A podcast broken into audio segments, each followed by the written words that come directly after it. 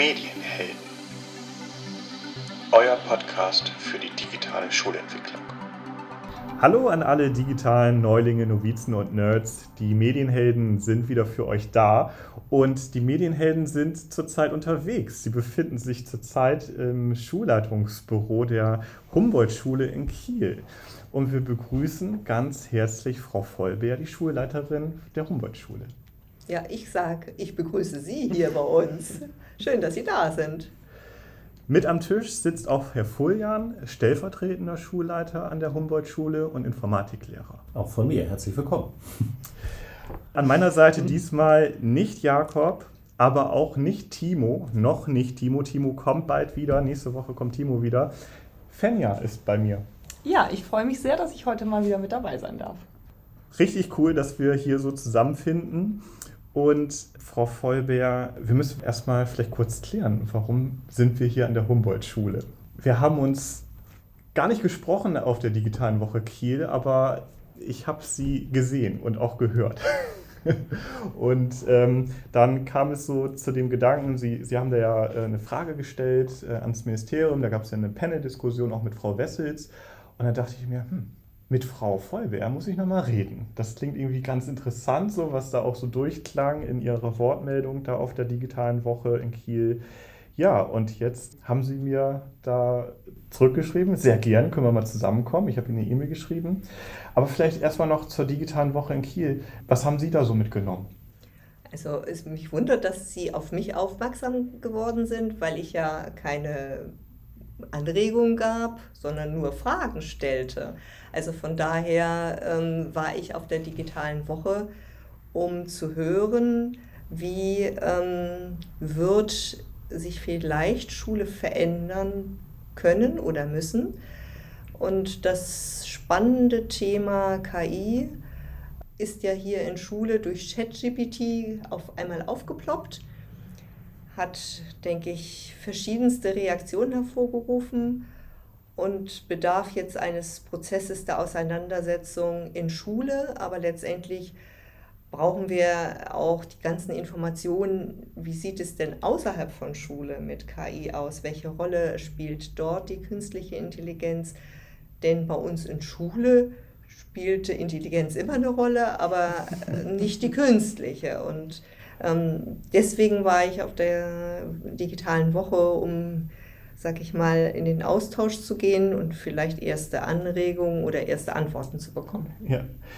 Ich glaube, dass ich dann auf Sie gekommen bin, ähm, hing dann auch damit zusammen, dass ich ähnliche Fragen auch hatte ja? und äh, dass wir einen Schulbesuch machen wollten, schon, schon seit längerer Zeit. Die Medienhelden wollen jetzt unterwegs gehen und äh, man muss auch ganz klar sagen, ich wohne gar nicht so weit von hier entfernt, von der Humboldt-Schule. Ich wohne quasi auf der anderen Seite des Schrebenparks und dann hat sich das irgendwie alles auch so gefügt in die Richtung. Auf der digitalen Woche, ähm, da war auch Jöran Moos-Mehrholz, der bald auch bei uns Gast ist, und der hat eine These aufgestellt. Der hat gesagt, Schule ist nicht für Veränderung gemacht. Sie, damals als Schule gebaut wurde, als Institution, war nicht der Sinn dahinter, Revolutionen und Veränderungen anzuschieben, sondern eher die Stabilität. Vielleicht kann ich das einfach mal in die Runde werfen, diese Frage.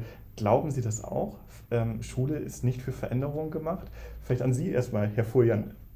Was denken Sie da, wenn Sie das hören, diese These?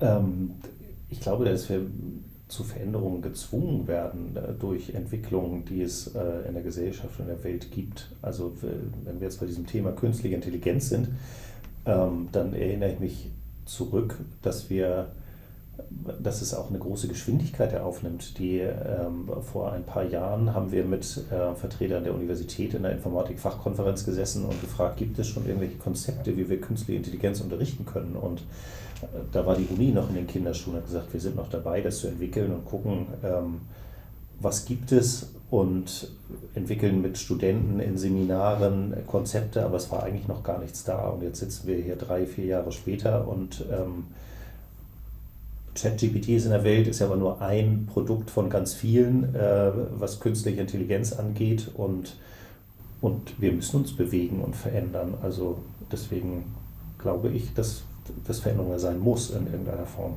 Hm. Fanny, was, was denkst du so, wenn du, wenn du das hörst?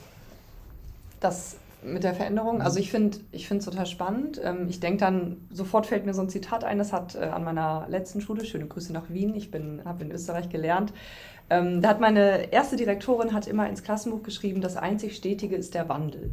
Und das fand ich irgendwie so ein, so ein schönes Bild von Schule eigentlich, weil das ja, ich finde tatsächlich auch unabhängig von Digitalität ist jedes Schuljahr ja irgendwie wieder neu. Und nach sieben Jahren haben wir völlig andere Kinder da oder nach acht. Also es ist irgendwie ohne, ohne Veränderung geht es ja irgendwie gar nicht. Und ich finde gerade in Bezug auf Digitalität müssen wir uns bewegen. Die Frage ist natürlich, wie schnell und müssen wir alles eins zu eins sofort ins Klassenzimmer bringen. Das glaube ich eigentlich nicht, aber sich damit gedanklich auseinanderzusetzen, ist, glaube ich, super wichtig. Und an der Stelle hat Jöran muss Mehrholz dann wahrscheinlich recht, dass Schule da ja ein ähm, recht träger Apparat ist, was diese Veränderung angeht. Also das äh, fällt ja nicht leicht, dann an der Stelle Veränderungen schnell durchzuführen. Das ist, mag ja auch gut sein. Macht vielleicht auch Sinn, genau, erstmal ja, drüber ja. nachzudenken. Ja, ist das genau. jetzt eigentlich so, kann man das gleich weitergeben? Ja. Ich meine, wenn man sich mal ins, ins 18. Jahrhundert zurückversetzt, wenn man sich hier so, vielleicht, wenn wir, wir haben das besprochen, als wir hierher gekommen sind, man kommt auf die Humboldt-Schule zu, ja, und dann gibt es, ähm, wenn man über den Schulhof läuft, auf der rechten Seite ein recht neues, modernes Gebäude. Und dann kommt man zu diesen alten Gemäuern, so im gotischer Stil. Ich oh, kenn, bin da nicht. Ja. Mm, doch. Ja. Und äh, wenn man dann diese Gemäuer sieht, dann kann man sich da so ein bisschen reinfinden. Okay, das äh, waren ganz große Mauern und das war ganz starke Stabilität. Und jetzt versucht dieser Überbleibsel oder ähm, wie wir, wir bewegen uns ja heute durch diese Räumlichkeiten und wir versuchen ja durch unsere Prozesse quasi Veränderungen auf den Weg zu bringen und haben noch dieses Relikt, was noch übrig geblieben ist, äh, dieses Fundament, was immer noch da ist. Ähm, Frau Vollbär, sehen Sie das ähnlich, dass Schule denn doch für Veränderungen mittlerweile gemacht ist? Also auf jeden Fall verändert sich in Schule immer etwas über Jahrhunderte oder auch die letzten Jahre haben es ja gezeigt. Und gleichwohl ist aber auch ein, ein Element der Stabilität da. Also ähm, das haben wir ja auch besonders in der Pandemie gesehen, dass die Schule Kindern Sicherheit, Halt gibt. Und das hat letztendlich auch was damit zu tun, wie Schule aufgebaut ist. Dass ich also eine Klassengemeinschaft habe, in der ich den ganzen Vormittag mich aufhalte. Äh, wenn wir in die Digitalität reingehen und wirklich individuelles Lernen ermöglichen würden, für jeden Einzelnen und jeder lernt irgendwo im Gebäude, wo er sich gerade lustig befindet, ähm, dann wird den Kindern vielleicht was fehlen, nämlich dieser Zusammenhalt. Oder man würde sich eben zu zwei, zu dritt irgendwie mit Freunden zusammensetzen. Also ähm, das sind so zwei Gesichter ein und derselben Medaille. Und natürlich hat die Schule auch viel Beharrendes. Das sind ja die Noten. Wir vergeben Lebenschancen. Ähm, und daran können wir ja auch nicht schnell rütteln. Also ich kann als Schulleitung jetzt nicht sagen, ach, wir verzichten mal auf das Abitur. Das wäre ja für die Kinder nicht sinnvoll. Für unsere jungen Menschen braucht es diesen Abschluss derzeit. Und dass die Gesellschaft sich jetzt so schnell ändert und sagt, wir verzichten ganz und gar auf ähm, eine Dokumentation, was in der Schule gelernt worden ist, auf eine Bewertung, würde es auch für die Gesellschaft sehr schwer machen. Also wenn da jetzt ausgewählt werden sollte, ähm, wer beginnt jetzt das Studium Germanistik oder Medizin. Wer macht sich denn da jetzt die Mühe und wählt aus 1000 Bewerbern 100 aus oder wie viele Studienplätze eben zur Verfügung stehen? Also ähm, das ist sehr komplex, das Thema. Ich finde es sehr wichtig, dass, dass Schule weiterhin äh, ähm, einen stabilen Nutzen vielleicht auch für, für eine Schülerschaft hat. Ich, Sie haben die Krisen angesprochen die Schule ist immer da. Sie ähm, gibt uns Stabilität, gibt uns Orientierung. Das ist irgendwie auch ein sicherer Ort. Und auf der anderen Seite versuchen wir, die Schüler zu begleiten, moderner, digitaler zu werden. Stichwort Digitalität. Sind Sie denn insgesamt, empfinden Sie sich als digitale Schule, Herr Fuljan? Ja, ja. Also im Werden, genau. Und ähm, das ist ein stetiger Prozess. Ähm, und auch einer, der, der nie aufhört, was wir jetzt ja merken. Also das fängt ja an bei der Ausstattung, die immer ein schwieriges Thema ist, weil Dinge auch nur eine begrenzte Haltbarkeit haben und ähm, dass ein, ein großes Gebäude ist mit vielen Räumen und ähm, die Ansprüche der äh, Lehrerinnen und Lehrer zu Recht so sind, dass sie in einen Raum gehen möchten, wo das, was da alles funktioniert und mhm. sie dann auch ähm, ihren Unterricht so gestalten können, wie sie das gerne möchten. Ähm, und ich glaube, dass bei uns an der Schule nahezu jede Form von digitalem Unterricht möglich ist. Und ähm, deswegen glaube ich schon, dass wir auf einem guten Weg sind, eine digitale Schule zu sein. Es kommt ein bisschen auf die Definition drauf an. Was soll denn eine digitale Schule sein? Also ich stelle mir eine digitale Schule jetzt nicht so vor, dass wir im Prinzip nur noch ähm, unterwegs sind mit digitalen Medien, dass wir vielleicht jeder in einer Ecke sitzen und gar nicht mehr miteinander im mhm. Unterricht sprechen, sondern digitale Schule, wenn man das so versteht, dass es der, die Lehrkraft dann die digitalen Medien nutzt, wenn es von Nutzen für den Unterricht ist, damit ein guter Lernfortschritt erreicht wird, ähm, dann ist damit ja was anderes gemeint. Also dann ist da, würde ich damit weniger verbinden und insofern eher Ja sagen können. Wenn man allerdings sagt, digitale Schule bedeutet, äh, jeder Schüler hat ein Tablet äh, und man ist jederzeit in der Lage, alle Materialien einzusehen und gar nicht anders wird unterrichtet, dann würde ich eher sagen nein. Aber es ist eben auch die Frage, ist das erstrebenswert? Es gibt noch vieles andere, was wir in Schule im Blick behalten wollen, ähm, damit wir ja, die Kinder gut begleiten auf dem Weg des Erwachsenwerdens. Also ähm, sie kommen ja als, sag ich mal, Digital Natives schon mit vielen Dingen an. Das müssen sie gar nicht erlernen. Und äh, von daher ist die Frage, wo setzen wir unsere Zeit ein? Und wir sehen ja, dass in der Oberstufe äh, es nicht viel Sinn macht, jetzt nur digital unterwegs zu sein, wenn ich nachher meine äh, Mathe-Abiturklausur ohne die Hilfsmittel schreiben muss. Also da muss ich ja auch lernen, ähm, mit meinem Kopf und dem Blatt Papier und dem Taschenrechner klarzukommen. Also, also digitales Medium als Medium und nicht als Inhalt? Ist das so ein bisschen die, die Schlussfolgerung zum Ziel des Wissens und des, des Lernens dahin zu kommen? So war es bisher. Wie gesagt, jetzt KI wird uns neue Herausforderungen stellen, wo wir nochmal neu denken müssen. Und zwar jetzt nicht nur bei uns an der Humboldt-Schule, mhm. ähm, sondern groß, was ist eigentlich die Bildung, die wir in Schule vermitteln wollen? Was braucht es, an welchen Stellen, in welcher Tiefe? Und da würde ich vor ganz schnellen Entscheidungen tatsächlich auch warnen, weil wir vielleicht das noch gar nicht so absehen können. Und andererseits muss das Ganze aber Fahrt aufnehmen, damit wir hier nicht in Schule irgendwie abgehängt werden. Genau, da sehe ich es aber auch ganz genauso, ähm, wie du es gerade gesagt hast, nämlich, dass ähm, die, man diese digitalen Medien haben muss, um an jeder Stelle im Unterricht die Möglichkeit zu haben, wenn ich ein Lehrvideo produzieren will oder einen Podcast oder was auch immer, ähm, oder irgendeine äh, Datei teilen möchte und dann aber da, wo es Sinn macht, genau. Also, dass, dass ich Möglichkeiten habe, aber nicht grundsätzlich mhm. digital arbeiten muss in jeder Unterrichtsstunde, die ich gebe. Wie ist es äh, hier an der Schule? Ähm, können die Schülerinnen und Schüler dann mit Tablets arbeiten? Haben Sie da ein Konzept dahinter?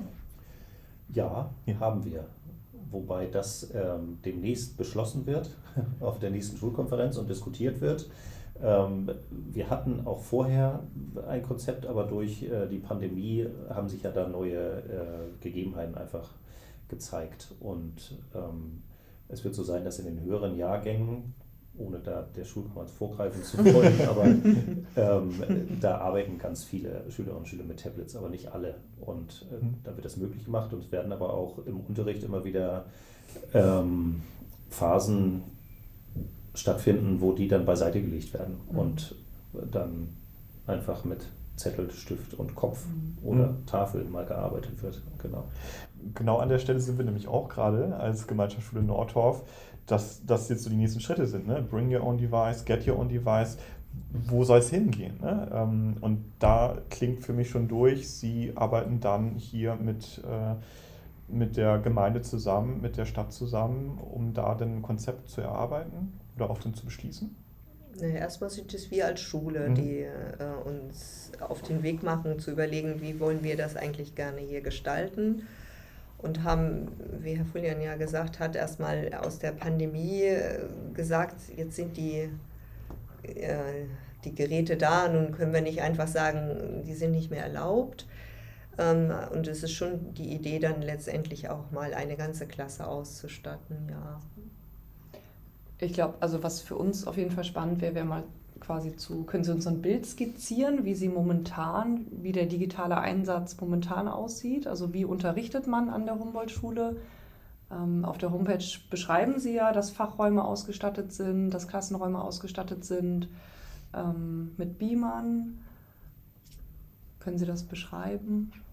Ich würde sagen, das ist individuell verschieden, je, je nachdem, welcher Fachlehrer welchen Inhalt in Mhm. welchem Raum vermitteln möchte. Und der eine wird äh, mit dem Beamer etwas zeigen, der andere ist im, im Turmgebäude und nutzt da äh, dann das Präsentationsmedium, dann das Active Panel und der nächste ähm, benutzt einfach die, die Tafel und sagt, es reicht und äh, so ist es glaube ich jetzt nicht, dass man sagen kann, in jedem Raum ist das so oder so.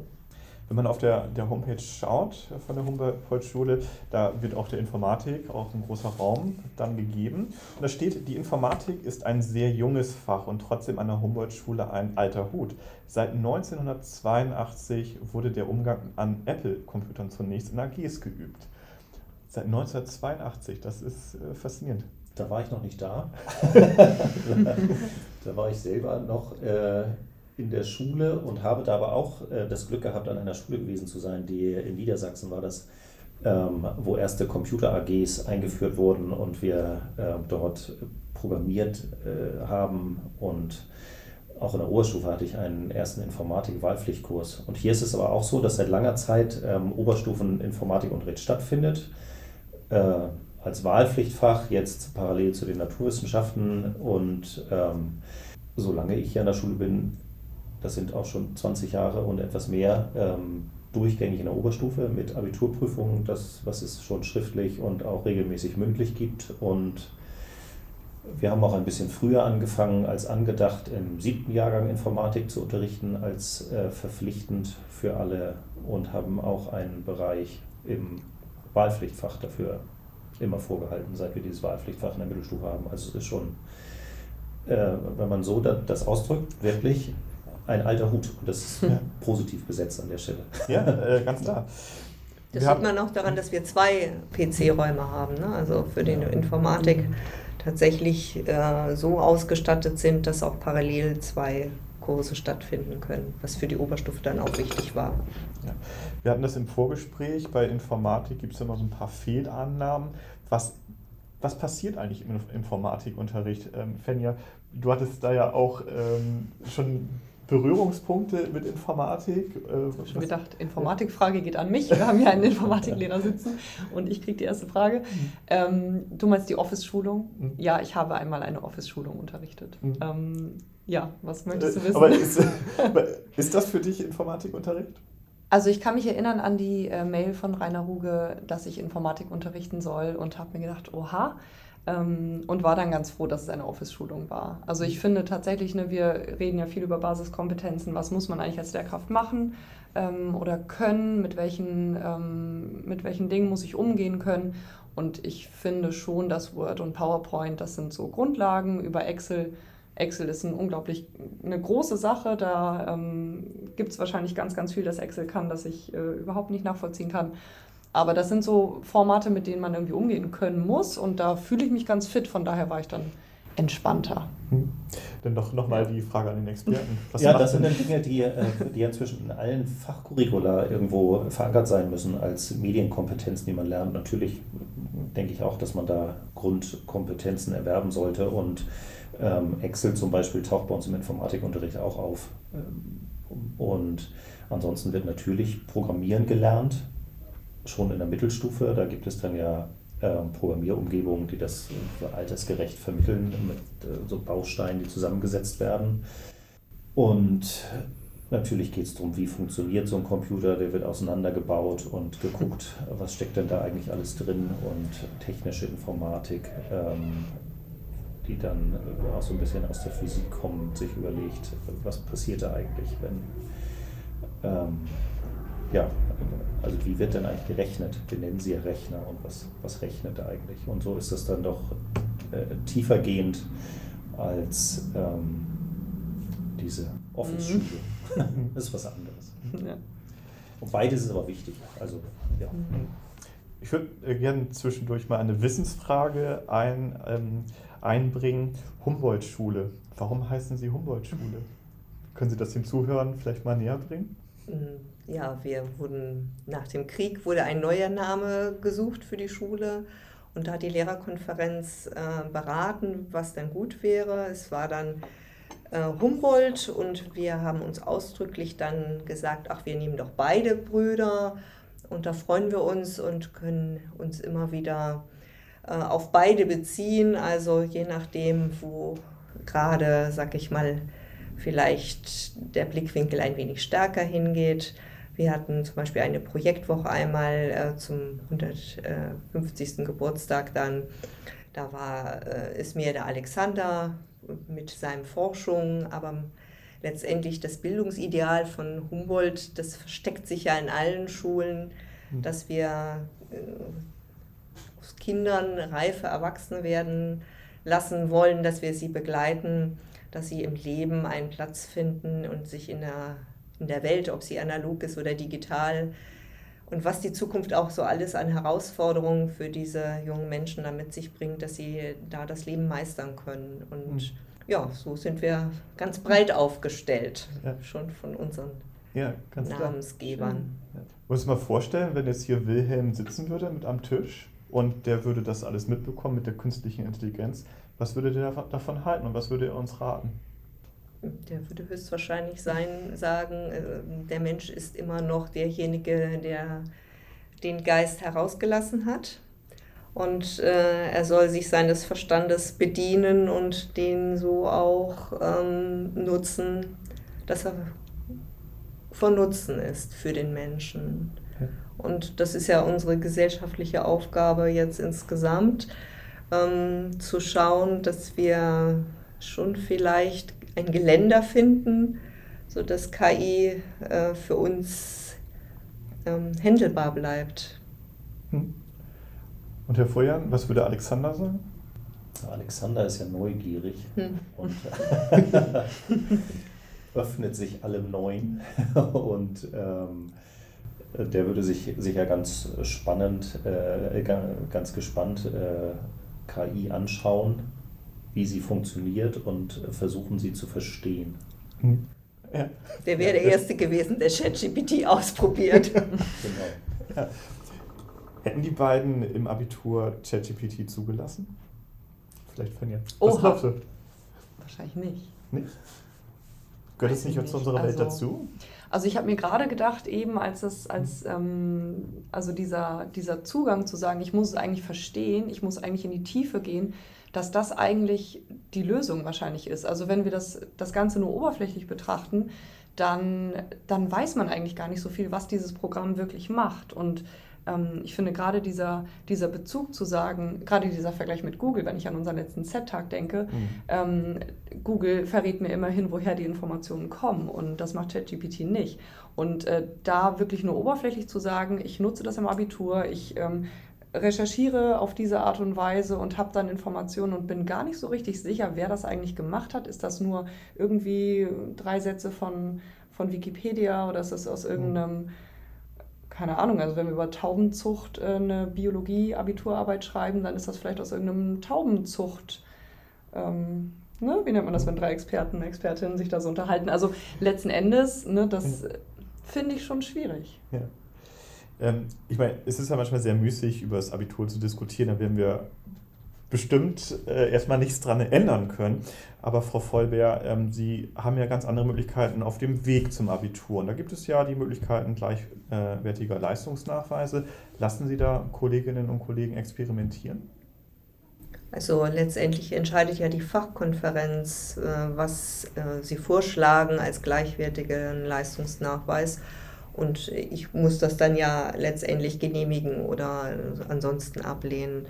Und äh, ich nehme im Augenblick wahr, dass die Kolleginnen und Kollegen dann doch eher dazu neigen zu sagen, sie möchten diesen gleichwertigen Leistungsnachweis in der Form gar nicht mehr haben, sondern äh, ziehen vor, eine Klausur zu schreiben oder denken jetzt auch darüber nach, kann man das in irgendeiner Weise als mündliche Prüfung konzipieren, wobei dann natürlich sich die Frage stellt, wann mache ich das eigentlich? Das ist ja auch eine zeitliche Frage, die sich da äh, ähm, dann auftut. Und ähm, das ist, glaube ich, der, erstmal die Unsicherheit mit äh, ChatGPT, was ähm, zu schauen, wie, wie will ich damit umgehen. Und äh, man kann es sicherlich ausprobieren, zu schauen, wie kann man gemeinsam vielleicht auch ähm, ChatGPT nutzen, um dann in eine Gruppenarbeit abzugeben, aber das wäre dann ja nicht der Leistungsnachweis, der adäquat wäre einer Klausurleistung. Und insofern,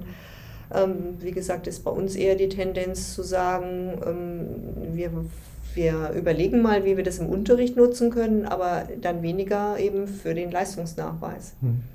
Herr Folian, sind Sie da ein bisschen experimentierfreudiger? Ähm, sind Sie jemand jetzt, der hinter Klausuren steht oder sind Sie jemand, der sagt, ich muss da irgendwie schon mit der Zeit gehen und vielleicht was ja, verändern. Auch ich äh, hänge da ja in meinen Fächern, mein anderes was Mathematik, da äh, schreiben wir immer Klausuren, da haben wir keine gleichwertigen Leistungsnachweise äh, und in der Informatik sind wir bisher auch immer bei den Klausuren geblieben, weil ja auch rund um die Klausuren ganz viele Projekte durchgeführt werden, die auch manchmal über mehrere Wochen gehen und dann äh, ja auch entsprechend bewertet werden. Aber wir haben immer auch Klausuren geschrieben und ich stelle auch fest, dass dass auf jeden Fall in den letzten Wochen und Monaten ähm, große Diskussionen angestoßen wurden, mhm. die man auch im Lehrerzimmer merkt, wo dann gesprochen wird, können wir noch gleichwertige Leistungsnachweise? Ja, natürlich, aber dann müssen wir es ganz anders machen, dann müssen wir uns neue Formate überlegen. Und auch wir hatten ja einen Schulentwicklungstag zu dem Thema, wo genau das dann auch passiert ist in Fachgruppen, mhm. wo sich Sprachler überlegt haben, natürlich die MINT-Fächer überlegt haben, was können wir da machen und ähm, der Schulentwicklungstag war zu kurz, um da zu einem abschließenden Ergebnis zu kommen. Aber auf jeden Fall ist da viel Gesprächsbedarf gerade. Können Sie sich denn als Informatiker vorstellen, dass äh, KI während der Klausur genutzt werden kann, um beispielsweise eine Programmieraufgabe zu lösen? Denkbar ist das, mhm. klar. Ausprobiert habe ich es noch nicht, aber äh, denkbar ist das. Okay. Und ähm, auch da geht es ja dann darum, äh, zu bewerten, was bekomme ich da für ein Ergebnis eigentlich von der KI und ist das richtig, wie kann ich es verändern vielleicht, äh, damit es meinen Bedürfnissen oder der, den Bedürfnissen der Klausuraufgabe gerecht wird und man kann sich ja schon Aufgabenformate vorstellen, wie das funktioniert. Ich kann mir vorstellen, dass die Aufgaben eigentlich nicht leichter werden, sondern anspruchsvoller. Und ähm, das finde ich wiederum jetzt nicht so leicht. Also wenn ich mir vorstelle, ich benutze ChatGPT, ähm, in einer Klausur, in, wie auch immer, im, bei einem Leistungsnachweis, dann sind es ja häufig die Dinge, die ChatGPT mir schnell liefert, die eher im Anforderungsbereich 1 liegen würden, wo ich also mit Fleiß erstmal ein Buch lese oder ähm, Wikipedia befrage, um das dann selber vielleicht in geordnete Sätze zu fassen und daraus einen Gedankengang zu machen. Das nimmt mir vielleicht jetzt ChatGPT ab. Mhm. Aber dann ist die eigentliche Aufgabe umso schwieriger, weil ich jetzt ja eigentlich eine Stufe höher einsetze. Wenn dieser Text da ist, müsste ich ja jetzt mit meiner Kompetenz als Schülerin, Schüler jetzt schauen, was ist davon jetzt eigentlich richtig, was ist falsch äh, wo ist es zu kurz gegriffen. Ich müsste dann auch dementsprechend vielleicht nochmal meine eigene Meinung dazu äh, präsentieren. Also ich glaube nicht, dass ChatGPT generell die Aufgaben leichter machen würde. Wir haben es ja auch so beim Taschenrechner gesehen. Also ähm, vieles, was früher mühevoll durch Fleißrechenarbeit ermittelt wurde und ja in diesem Anforderungsbereich 1 oder 2 lag. Das macht jetzt der Taschenrechner ganz schnell.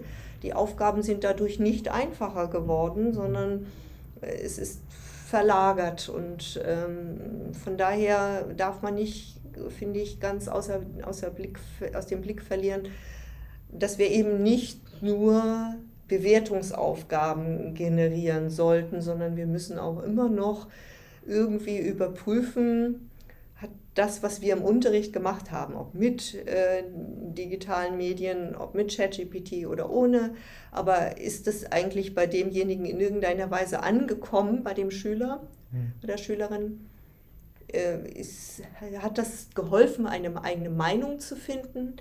Und sind die in der Lage, ähm, dementsprechend ähnliche Aufgaben auch selbst strukturiert dann anzugehen? Also komplex wird es sein. Es ist nicht, wird nicht einfach sein.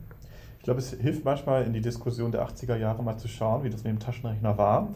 Und äh, da sieht man viele Parallelen. Der Taschenrechner ist nicht in die Tonne gekommen, sondern er ist ganz großer Bestandteil. Fenja, glaubst du es auch, dass wir vielleicht irgendwann auch Klausuren dann mit der KI schreiben? Also ich finde total spannend diesen, diesen Bezug äh, zum Taschenrechner. Da habe ich überhaupt noch nicht drüber nachgedacht. Aber es erinnert mich gerade sehr so aus meiner Perspektive als Deutschlehrkraft ähm, überhaupt diese Diskussion um Medien. Also als das Buch rauskam, haben auch viele Leute gesagt, oh Gott, jetzt verdummen alle, jetzt wird ja nur noch gelesen, jetzt wird sich ja nichts mehr selber mit dem Gehirn überlegt und ausgedacht. Und als der Fernseher kam oder das Internet kam, hieß es da, jetzt lesen die Kinder ja nichts mehr. Und jetzt sind wir wieder an so einem Punkt, an dem es irgendwie heißt, okay, aber was macht das mit uns und wie verändern wir uns als Gesellschaft und wie nutzen wir es eigentlich? Also im Hinblick auf Klausuren, was war deine Frage? Ob ich das Glaubst du, dass das genauso wie in der Mathe-Klausur ein Taschenrechner genutzt wird, auch in der Deutschklausur irgendwann dann äh, so ein Programm wie ChatGPT genutzt wird? Also in Deutsch, ich weiß nicht, ich finde es in Deutsch sehr schwierig. Ich glaube, ich sehe ChatGPT sehr als Recherchemedium.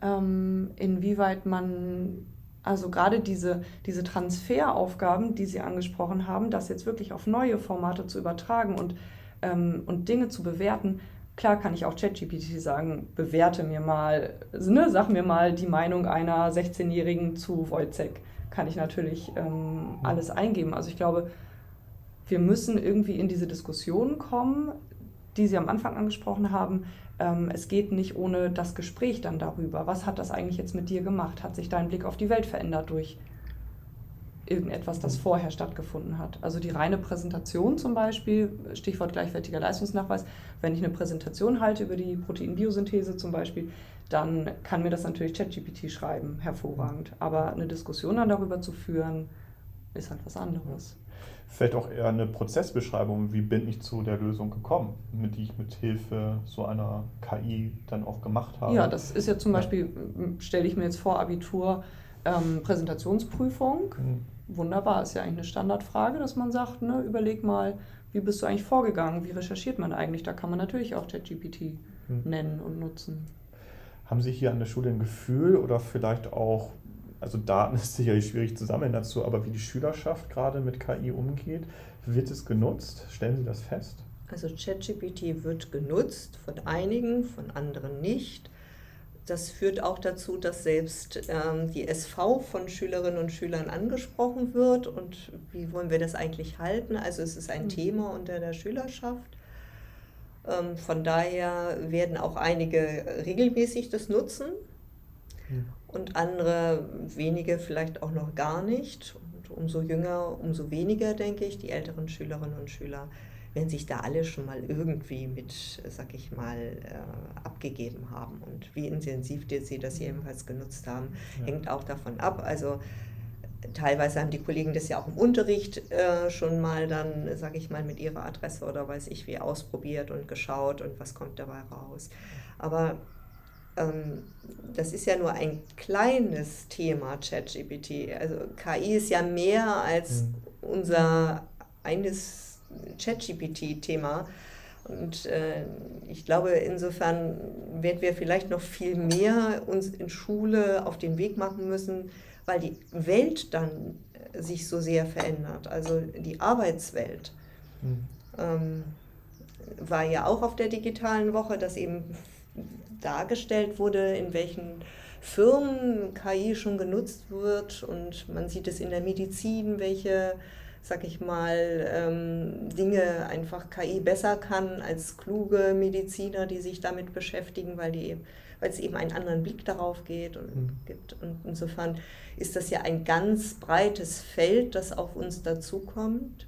Und ähm, Bildung ist natürlich was anderes als nur für den Arbeitsmarkt vorbereitet sein, ähm, aber eben auch vorbereitet. Und äh, insofern, glaube ich, ist das Thema größer, als wir im Augenblick in Schule mit ChatGPT darüber sprechen. Ja, klar. Es ist sehr, sehr kanalisiert, sehr fokussiert mhm. auf dieses eine Programm. Wir sehen es ja gerade pro Woche kommen da irgendwie über 100 neue äh, KI-Programme heraus. Da wird einem ja richtig schwindelig auf jeden Fall. So KI-Nutzung in Schule ist ja so ein, also so, scheint irgendwie manchmal so ein Reizthema zu sein, ähm, auf jeden Fall ein besonderes Thema. Auf der anderen Seite interessiert mich noch Handys in Schule. Gibt es hier eine ganz klare Handhabung, wie hier Schülerinnen und Schüler umgehen mit Handys im Unterricht als auch auf dem Schulgelände?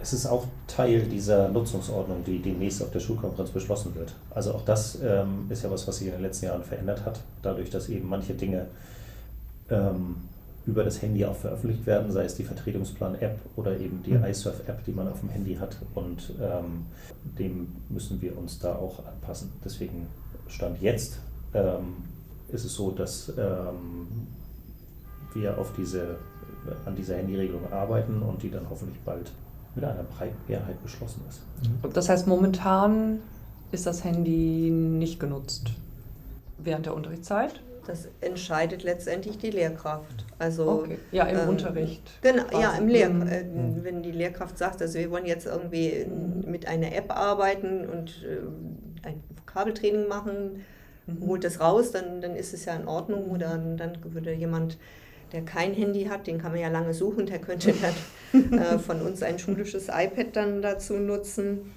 Und ansonsten äh, ist es eigentlich so, dass in der Pause auch äh, man miteinander kommunizieren sollte, ohne das Handy. Aber mhm. es ist eben schwer feststellbar, was hat jemand jetzt gerade auf, den Vertretungsplan mhm. oder äh, eine WhatsApp-Nachricht. Ja. Das heißt, WhatsApp-Nachricht wäre nicht erlaubt? Vertretungsplan, Blick, Blick auf die Uhr wäre erlaubt. WhatsApp-Nachricht ist nicht gewünscht. Ist nicht gewünscht. Ne? Also okay. da soll ja, eigentlich die Kommunikation ja. Ja. untereinander stattfinden. Und wir sehen es ja auch, und das freut mich immer wieder, dass die jüngeren Schülerinnen und Schüler ja diesen Bewegungsdrang auch haben, unsere mhm. bewegte Pause nutzen. Da weiß ich, wie auf dem Schulhof eben am Rennen und Flitzen sind. Und äh, das ist ja letztendlich auch ein Teil von Schule, den wir ja nicht vernachlässigen wollen. Ich habe noch so zwei Themenbereiche, äh, die ich hier nochmal äh, reinschmeißen möchte in die Runde. Wenn man sich das so äh, anschaut auf ihrer Homepage, sie machen da ganz viel. Ähm, auch Minister Schröter war da im Rahmen der Europawochen. Sie haben den Hushu-Podcast. Mhm. Ja, ähm, das ist eine AG. Ja. Ja, und da wird wöchentlich ein Podcast auch rausgebracht von Kollegen mit Schülern zusammen? Von Zeit zu Zeit. Ja. Genau, von Zeit zu Zeit. Ja. Ähm, von äh, Kolleginnen und Kollegen angeleitet. Und dann sind die immer dann, wenn in Schule was los ist, auch während der Projektwoche oder bei einem Schulfest, sind die unterwegs und sammeln Stimmen und berichten und interviewen äh, Mitglieder der Schulgemeinschaft und dann wird eine neue Podcast-Folge veröffentlicht. Vielleicht heute Abend. Wir haben ja gleich das Schulkonzert. Genau. Ja, okay. Ah, schön. Also da passiert ganz viel und wenn man äh, versucht, sie zu finden in sozialen Netzwerken, habe ich nichts gefunden. Warum? Twitter, YouTube und Co. Den Podcast. Der Podcast ist äh, wo zu finden? Der ist auf der Schulhomepage zu finden. Auf der Schulhomepage. Genau. Und äh, generell Sie als Schule vertreten sind, nicht in den sozialen Netzwerken. Nee. nee. Das ist eine bewusste Entscheidung? Also für uns war es bisher so, dass wir es als ausreichend anspruchsvoll angesehen haben, eine lebendige Homepage äh, zu gestalten, die auch immer, sag ich mal, neue Elemente mhm. hat. einen aktuellen Stand. Das ist, finde ich, eine große Herausforderung neben den anderen Aufgaben, die ja auch noch da sind. Äh, wir sind ja nicht nur dafür da, ähm, ja, letztendlich uns nach außen darzustellen. Finde, zählt das auch für dich eher in den Darstellungsbereich, wenn man auf sozialen Netzwerken unterwegs ist? Ist das ein Muss oder ähm, könnte man auch sagen? Nee, ich finde es kein Muss. Mhm. Also ich finde gerade für eine Schule, ich kann das sehr gut nachvollziehen. Ich, ähm, wenn ich an Außenwirkungen denke, dann denke ich an Bewerbungsverfahren. Ne? Ich gucke mir als Lehrkraft eine Schule an, dann, und da finde ich, ist die Homepage schon ausreichend. Ist überhaupt die Frage, ne? wie viele, wer guckt sich überhaupt Schulen an auf YouTube, auf Twitter? Wird das so genutzt? Also ich bin selber auch gar nicht so wirklich auf sozialen Medien unterwegs. Ähm, viel weniger als äh, unsere Schülerinnenschaft. Hm. Ist halt mein die Frage. ist auch, Also, dass, glaube ich, äh, einiges auch gar nicht erlaubt ist. Also so einen Instagram-Account als Schule dürfen wir gar nicht haben. Und Ja. deswegen Und sind ist wir auch auch- ein bisschen froh, dass wir nicht das auch noch als Arbeitsfeld haben und äh, irgendjemanden haben müssen im Kollegium, der sich darum kümmert. Denn ein Instagram-Account ist ja nicht, ich habe nur einen, sondern ähm, bin da selber auch gar nicht aktiv, äh, aber ich stelle mir es ja so vor, dass da auch regelmäßig Inhalte gefüllt werden müssen und ähm, genau, Ich- das ist auf der Homepage, genau wie Frau Folber gesagt hat, ähm, Aufgabe genug. ich würde auch sagen, das ist ein eigener Job dann. Ja, ne? Dass man quasi PR-Mensch für die Schule und die internen Aufgaben. Genau, die Homepage ist uns sehr lebendig und Ja. ähm, sehr aktuell. Und Mhm. das, genau, wie gesagt, ist Aufgabe genug. Ja, lassen Sie uns zum Abschluss doch nochmal in die Zukunft schauen. Wo geht es für die Humboldt-Schule jetzt noch weiterhin in der digitalen Entwicklung? Welche Wünsche und welche ähm, Sorgen sind vielleicht auch damit verbunden? Frau Vollberg, mögen Sie vielleicht sonst mal den Anfang machen? Also Sorgen habe ich nicht, weil ich immer denke, die Schule entwickelt sich so, weil da so viele verschiedene Individuen und verschiedene gesellschaftlichen Gruppierungen äh, eine Rolle spielen, dass das irgendwie im Einklang passiert. Also man hat nicht auf einmal eine ganz wilde Strömung, dass alle Wände eingerissen werden und wir hier nur noch äh, auf, ähm, sag ich mal, Kissen sitzen und uns äh, vergnügen, wie wir wollen und nehmen einfach den Unterricht für uns alleine wahr. Das, glaube ich, wird so nicht passieren. Ähm, es wird noch ein wenig weiter äh, in der digitalen Welt gehen, aber ich bin auch überzeugt davon, dass das nicht ins Unendliche wächst, sondern dass wir eben auch merken, wie wichtig die, ähm, die analoge Welt ist, die reale Welt. Vielleicht, wenn wir eben nach ein, zwei Jahren, wenn wir uns intensiver noch mit ChatGPT und KI in Schule beschäftigt haben, feststellen, wie wichtig es ist, dass wir nach draußen gehen und die Blätter anfassen von den Bäumen, die wir hier jetzt gerade vor dem, meinem Fenster sehen. Oder dass wir einfach äh, feststellen, wir müssen uns viel mehr bewegen, weil wir sonst so ungesund, sag ich mal, äh, gar nicht in der Lage sind, ähm, älter als 50 zu werden, ohne irgendwie ganz viele Krankheiten zu haben. Also ich, ich glaube, das ist, wäre zu wenig für Schule, wenn wir sagen, es ist nur noch die digitale Welt. Und die Beziehungen haben wir ja gelernt, die sind das A und O in der Schule. Die Kommunikation, wissen wir alle, ist ganz wichtig. Und das bleibt. Florian, was wünschen Sie sich für die Zukunft? Ach, ich fand das schon so ein gutes Schluss. Wollt Sie jetzt nicht noch aus aussperren so viel hinzuzufügen. Ich finde auch, dass der, der, die digitale Entwicklung nicht das, äh, das Ein und Alles sein sollte, man sich nur noch darüber Gedanken macht, sondern genau diese anderen Dinge auch alle in den Blick nimmt und in den Mittelpunkt stellt. Und ja, genau, wir hier in einer Gemeinschaft zusammen lernen. Und wenn dann die Digitalisierung uns an der einen oder anderen Stelle Möglichkeiten eröffnet oder das, äh, ein, das eine oder andere ein bisschen leichter macht, dann, dann ist es toll. Aber es sollte nicht der alleinige Fokus der Schule sein. Also, wir wollen Stabilität irgendwie erhalten, aber auch weiterhin mutig vorangehen. Wir danken Ihnen ganz herzlich für Ihre Gastfreundschaft, dass Sie uns auch hier eingeladen haben. Vielen Dank für das Gespräch. Ich danke, dass Sie da waren. Ja, danke. Vielen Dank. Und an unsere Zuhörer, bis nächste Woche. Ciao. Tschüss. Tschüss. Tschüss.